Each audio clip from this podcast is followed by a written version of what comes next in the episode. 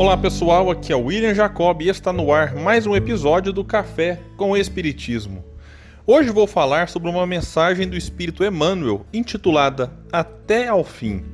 Ela está no capítulo 36 do livro Pão Nosso e foi psicografada pelo médium Chico Xavier.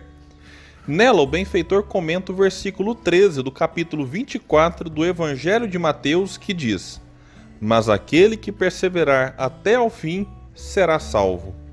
Emmanuel comentou o seguinte sobre a passagem que acabei de ler. Aqui não vemos Jesus referir-se a um fim que simbolize término, e sim à finalidade, ao alvo, ao objetivo. O Evangelho será pregado aos povos para que as criaturas compreendam e alcancem os fins superiores da vida. Eis porque apenas conseguem quebrar o casulo da condição de animalidade aqueles espíritos encarnados que sabem perseverar.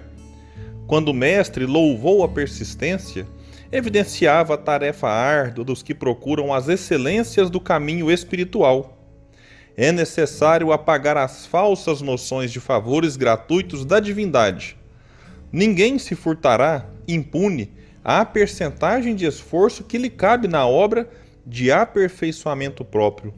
As portas do céu permanecem abertas, nunca foram cerradas.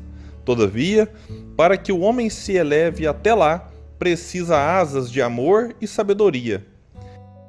Para isto, concede o Supremo Senhor extensa cópia do material de misericórdia a todas as criaturas, conferindo, entretanto, a cada um o dever de talhá-las. Semelhante tarefa, porém, demanda enorme esforço. A fim de concluí-la, recruta-se a contribuição dos dias e das existências. Muita gente se desanima e prefere estacionar, séculos a fio, nos labirintos da inferioridade.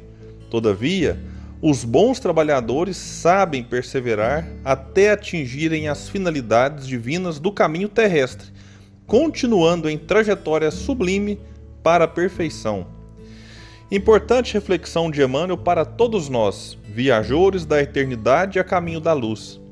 Estar encarnado no mundo como a Terra implica uma série de desafios que podem nos provocar diferentes reações. Ora, nos sentimos abatidos, desanimados, cansados. Há momentos em que nos sentimos fortes, animados e dispostos. E tudo isso, em algum grau, faz parte. Afinal de contas, estamos num corpo físico e não somos espíritos puros. Quando o benfeitor falou daqueles que se desanimam e estacionam, me lembrei de um trecho do livro O Porquê da Vida, de Leon Denis, que diz: Temos o instinto do progresso, queremos caminhar, mas para onde ir? É nisso que não se pensa suficientemente. O homem, ignorante dos seus destinos, é semelhante a um viajante que percorre maquinalmente uma estrada sem dela conhecer nem o ponto de partida, nem o ponto de chegada, e não sabe por que viaja, que, por conseguinte, está sempre disposto a deter-se ao menor obstáculo e perde seu tempo sem a preocupação do objetivo a atingir. Leon Denis, não apenas nesse trecho lido, mas ao longo de toda a obra, nos convida a focarmos no objetivo da vida, que é o aprimoramento constante do ser. Com esse objetivo em mente, valorizaremos mais e melhor as oportunidades que a vida nos dá para que consigamos extrair de cada experiência um aprendizado valioso para o espírito imortal que somos. Sigamos em frente com a ajuda de Deus e dos bons espíritos. Muita paz e até o próximo episódio do Café com o Espiritismo.